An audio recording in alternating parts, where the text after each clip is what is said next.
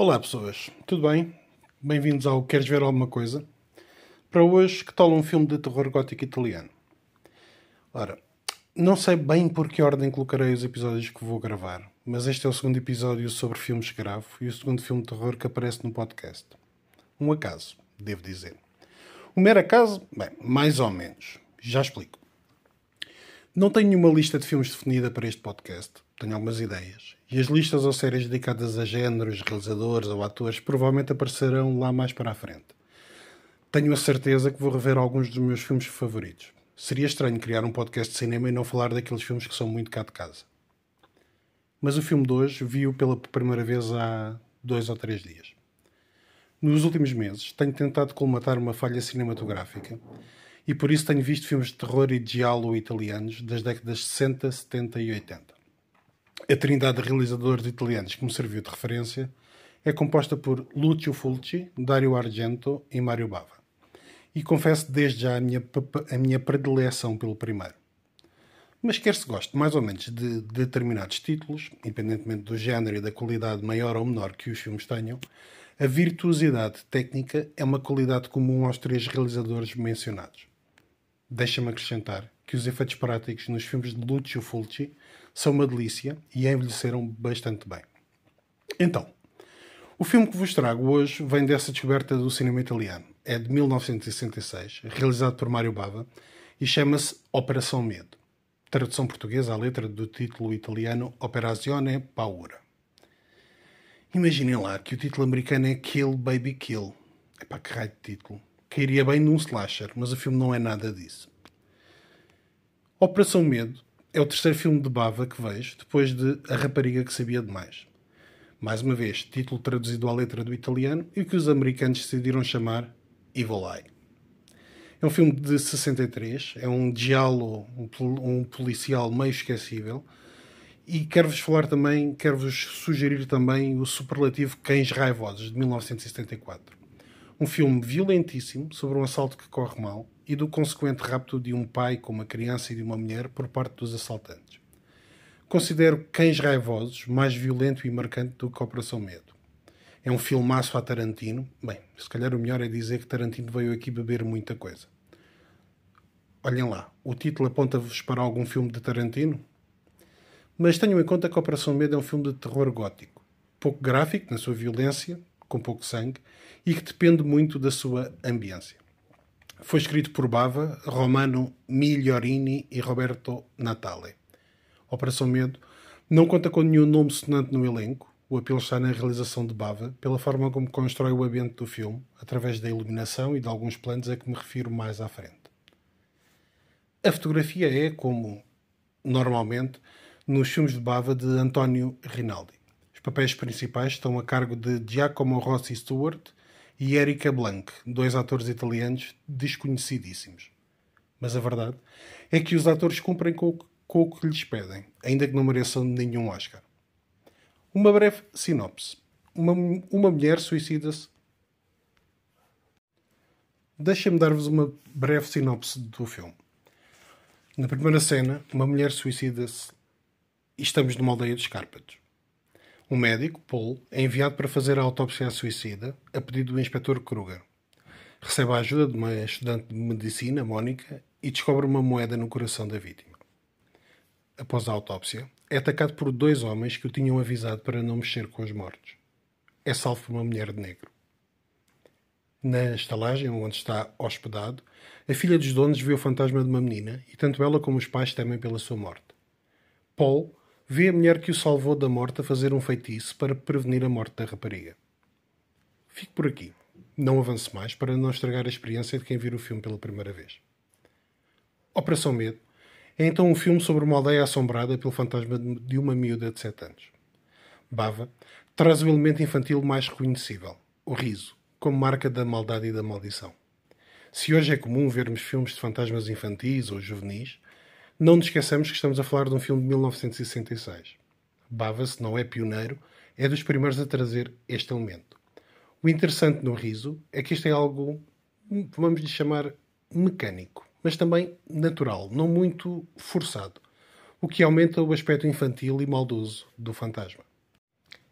O cerne do filme, então, é esta assombração que é encarada por todos os habitantes da aldeia como real e pelo médico recém-chegado como uma superstição decorrente da pobreza e ignorância. A superstição é o seu credo, ouve-se a determinada altura. O filme trata desta luta entre a ciência e superstição, ou se quiserem, entre a ciência e o sobrenatural. Operação Medo é um título mais certeiro para a narrativa do filme do que a opção americana, já que a criança, a fantasma, amedronta toda aquela localidade, marcando os atos e os medos dos seus habitantes. A existência é marcada pelo medo, porque a morte é uma inevitabilidade para quem vê a aparição. A Operação Medo é um filme de baixo orçamento, mas que o usa de forma competente.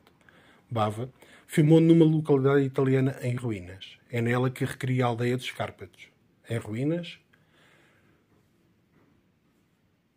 com interiores cheios de teias de aranha, uma aldeia de chão empedrado, com louvor quase omnipresente, um presente cheio de passado, um presente em ruínas, abandonado, sem, sem esperança. É o passado que culpa e assombra os seus habitantes unidos por algo que vamos descobrir ao longo do filme. Não é propriamente um filme de roer as unhas ou de nos fazer dar grandes saltos na cadeira. Não é esse tipo de terror.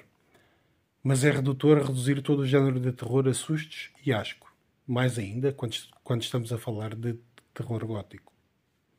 Este filme é uma excelente prova de que o gênio do realizador pode, por vezes, suplantar o orçamento, por muito magro que este seja. Há filmes de, grandes de grande orçamento que não têm o aspecto visual deste, nem brincam com a câmara como Bava brinca. Explico. Bava consegue contar a história que quer e conta-a visualmente de forma apelativa.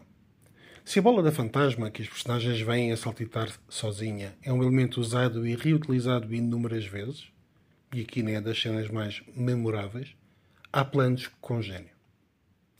Como a utilização de bava da escada em caracol que Paulo e Mónica sobem e descem. Descem em direção às trevas ou sobem em direção à descoberta da verdade. Numa outra cena, Mónica desce a escada em loop, sem chegar a lado nenhum. Mas a cena que mais me marcou é quando Paul tenta encontrar Mónica na mansão, correndo atrás dela, entrando vez após vez na mesma sala atrás de si próprio. É genial e desconcertante. Só mais uma. No final da perseguição, Paul encosta-se a um quadro da mansão. A câmara foca a cara dele, assustado, para o vermos na entrada da mansão, como que saindo do quadro para a realidade. Os filmes de Fulci, Argento e Bava são mala de realização, pela forma como filmam, pelos planos, pelos efeitos práticos, pelas emoções que provocam em quem os vê. Este não é exceção. Mesmo a rapariga que sabia mais, que te servia há pouco como pouco memorável, ainda que entretenha, tem dois ou três planos interessantes e filma a piazza de Espanha em Roma de uma forma quase definitiva. Mas não nos afastemos do assunto. O filme passa-se numa única noite, do pôr do sol até ao seu nascer, terminando quando a ameaça já foi debelada. Passando-se no início do século XX, uma, lei, uma, lei, uma leitura possível seria a da vitória da modernidade, da ciência sobre o mal, que é fruto da superstição. Possível, ainda que Paulo, o médico, coloque a sua fé na medicina, contrapondo-a à superstição, não seja a verdadeira razão da vitória sobre o mal. A ação de Paulo em todo o filme está em contraponto com a ação da bruxa, a ação desta que acaba por ser mais efetiva do que a dele. O papel das mulheres, ainda que não sendo as personagens principais, é fulcral na gênese e resolução da assombração. O homem-herói está sempre subjugado à ação destas para triunfar, mesmo que não o compreenda ou saiba é, em certo sentido, os saberes arcanos que vencem o mal, não a ciência.